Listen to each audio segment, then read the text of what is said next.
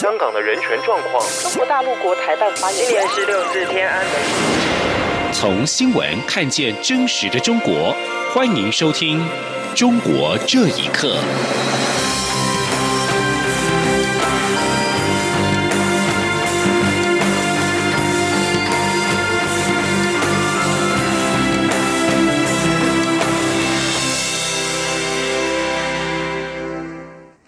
听众朋友们，晚安，欢迎收听《中国这一刻》，我是李自立。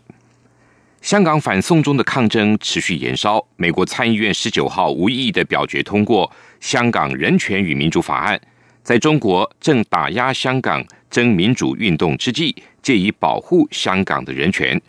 美国参议院通过《香港人权跟民主法案》，将在送到众议院表决，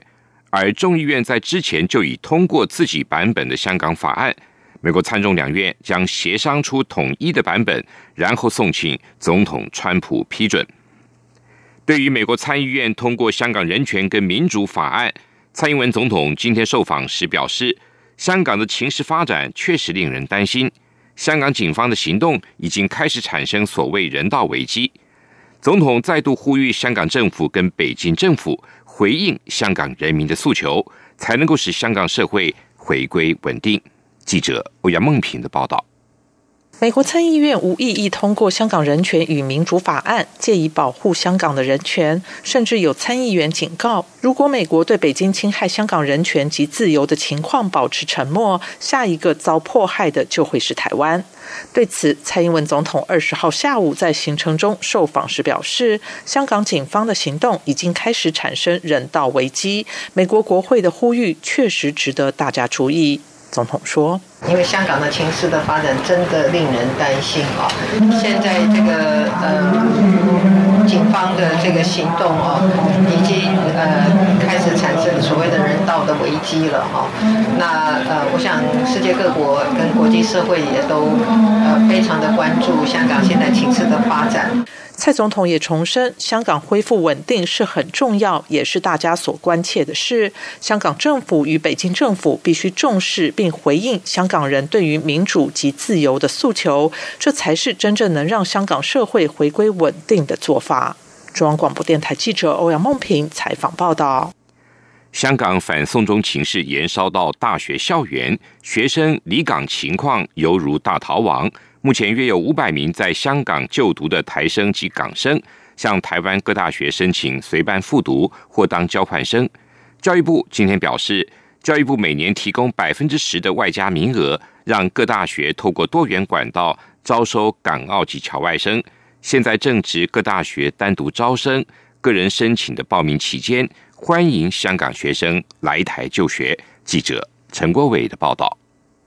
部分香港大学生因局势恶化而离港，台湾各大学纷纷提出援助措施。其中，台湾大学已收到四百五十一名在港学生申请当访问生；清华大学也收到二十七人申请随班复读或当交换生；中山大学除了有十名港生提出申请，还有五位老师申请当访问学者。教育部表示，台湾一向非常欢迎香港学生来台访问、交换或修读学位，这样的态度不会因为反送。中中的情势而有所改变。教育部也开放国内各大学与国外大学缔结姐妹校或合作协议，鼓励国外学生来台短期研修访问或交换。有关办理时间、方式及名额，都尊重双方学校规划，不需要向教育部核备。教育部长潘文忠二十号在教育部部务汇报中表示，台湾这次无论是国立或私立大学，都展现了非常主动的协助态度。那在教育部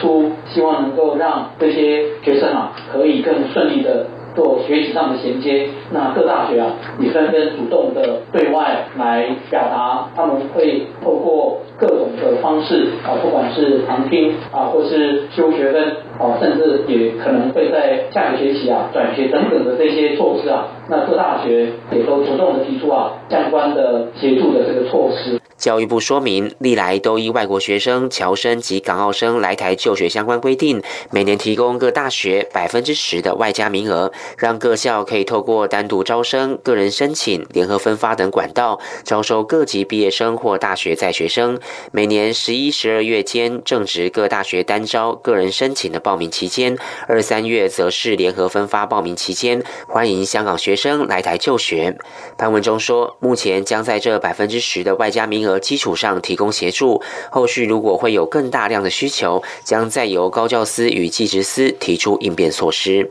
中央广播电台记者陈国伟台北采访报道。数十名支持民主的抗议人士今天仍然续留在被港警包围的香港理工大学的校园内。这些抗议人士已经是连续第四天待在香港理大，抗议行动也陷入困境。这是香港近六个月的示威活动中最激烈、耗时最长的一场对峙。香港近六个月的反送中示威活动，噪音于港府想要修订将罪犯引渡到中国，但现在已经遭搁置的逃犯条例。而这个法案让港民重启担忧，认为北京当局会削减香港的自由。理大的抗议人士表示，在情况不断恶化之下，有数百人逃离，只剩下大约五十多人仍然坚守校园。香港保安局表示，自理大校园冲突开始以来，截至今天早上，已经有近九百人从校园中离开。保安局局长李家超今天表示，会以暴动罪来拘捕所有在理大的人，并且对涉事人士予以检控。而对于自首的未成年人，在警方记下他们资料之后，可以先回家，但警方会继续调查，再决定采取什么行动。另外，香港警方今天晚上也表示，仍然希望以和平方式解决，目前没有最后期限，也不会进入理大的校园。八月间到深圳出差，遭到中国当局行政拘留的英国驻香港总领事馆职员郑文杰，今天表示。他在被拘留期间曾经遭到虐待及殴打。郑文杰当时担任英国驻香港总领事馆苏格兰国际发展局的员工，目前人在英国。郑文杰八月间从香港前往深圳出差，搭乘高铁返回香港的时候失联，后来证实在大陆遭到行政拘留，罪名是涉及嫖娼。郑文杰在接受英国广播公司 BBC 访问时表示，大陆当局指他在香港煽动政治不稳。扣留期间一度被戴上手铐、蒙眼，并且殴打，之后还被逼签署认罪同意书。郑文杰还表示，他当时曾经协助总领事馆收集在香港发生的示威活动资料，并且做报告。被拘留时，曾经被问到英国在香港示威活动中的角色，包括向示威者提供何种支援。他与英国政府都坚持相关资料只是观察的结果。报道引述英国政府消息人士指出，英国外交大臣拉布已经召见中国驻英国大使，对郑文杰的遭遇表达愤怒，并且希望中方检视相关的做法，并追究相关行为。而目前中方没有进一步的回应。中国通过千人计划从海外招聘顶尖的科技人才的举动，引发美国朝野的警惕。美国国会参议院的一份最新报告。全面起底了这项计划的内幕，并且呼吁行政当局关注对美国的科研环境的破坏。美国联邦调查局的官员也指出，中国人才招募计划已经成为中方窃取美国科研成果的一大途径。请听以下报道。根据自由亚洲电台报道，美国参议院国土安全和政府事务委员会提出的报告认为，中国利用美国开放的科研环境，通过千人计划，把美国的科技成果不当的转移至中国，以增强中国的经济和军事实力。美方已经意识到了事态的严重性，并开始进行反制。美国参议院的报告就详细阐述了中国人才招募计划对美国科研事业的威胁。参议院的报告认为，千人计划的成员要向其服务的美国科研机构隐瞒在中国的合作情况，继续获取美国的科研资金。并有成员在中国设立影子实验室，研究内容跟他们在美国做的研究相同；也有成员就直接把美国的科研成果和技术窃取给中国。报告指出，这项大规模的计划影响了包括美国高科技领域，如晶片、基础软体、基因修改技术、传染病防治等等。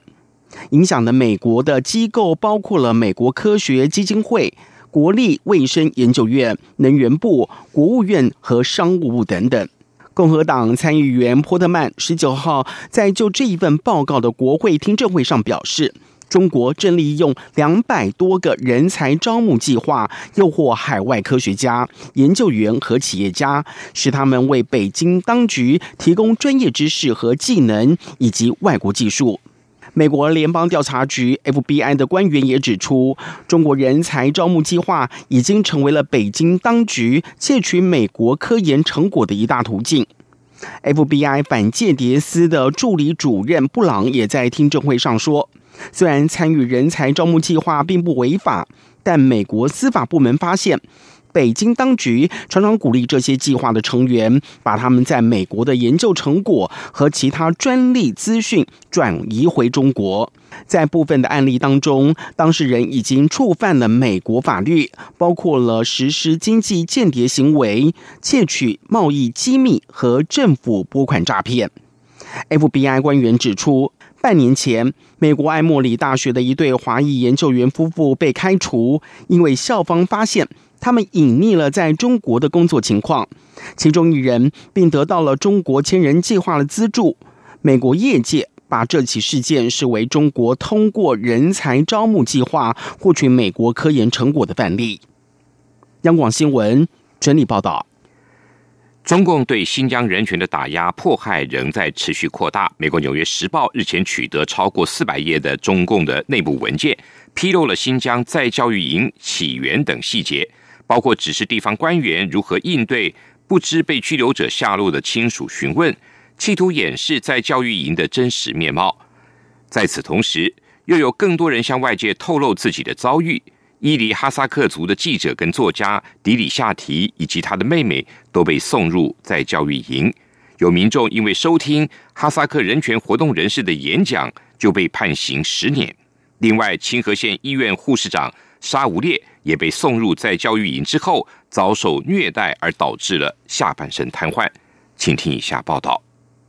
哈萨克斯坦公民古莱夏告诉自由亚洲电台，他的一个哥哥和两个妹妹被羁押在新疆伊宁县在教育营，已经接近两年。他说：“我的大哥和我的两个妹妹，他们在新疆被当地政府非法关押在在教育营，已经快两年了。我的大哥哥。”伊里夏提乌里拜伊是哈萨克族著名的记者、作家、文学翻译家、文学总编辑。古莱夏表示，他的哥哥迪利夏提一九八五年大学毕业，二十多年来，他的十多篇文章曾获新疆自治区政府颁发奖励。二零一六年为响应中国政府号召，从哈国回到中国后，立即遭到逮捕。古莱夏呼吁国际社会伸出援手，敦促中国当局立即放人。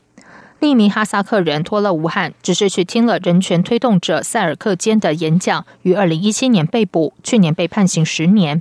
另外，今年三月，清河县医院护士长长沙胡烈被送入在教育营后，因为虐待导致下半身瘫痪，当局将他送到医院实施脑部手术。事件经媒体报道之后，当地警方没有再把他送进在教育营。沙乌列的丈夫金格斯受访表示，感谢媒体的报道，让他的妻子获得自由，并且获得当局补发工资。他说：“自从你们报道以来，我妻子现在当地对她的一切监控都取消了。当地的政法委领导和县医院的领导多次看望她，慰问她，并送了慰问金。现在我妻子的情况基本上好转了，单位还百分之百给她发工资了。她现在是自由活动，多次到乌鲁木齐去看病。”已经加入哈萨克斯坦国籍的金格斯表示，外界多次相关报道使他的妻子脱离在教育营，不过妻子和儿子仍然被限制居住新疆，无法离开中国。希望他们搬迁到哈萨克，可以一家团聚。央广新闻整理报道。研究人员今天表示，中国计划增加新的燃煤电厂，其中的发电量相当于整个欧洲联盟现有的发电总量。中国目前仍是全球最大的碳排放国。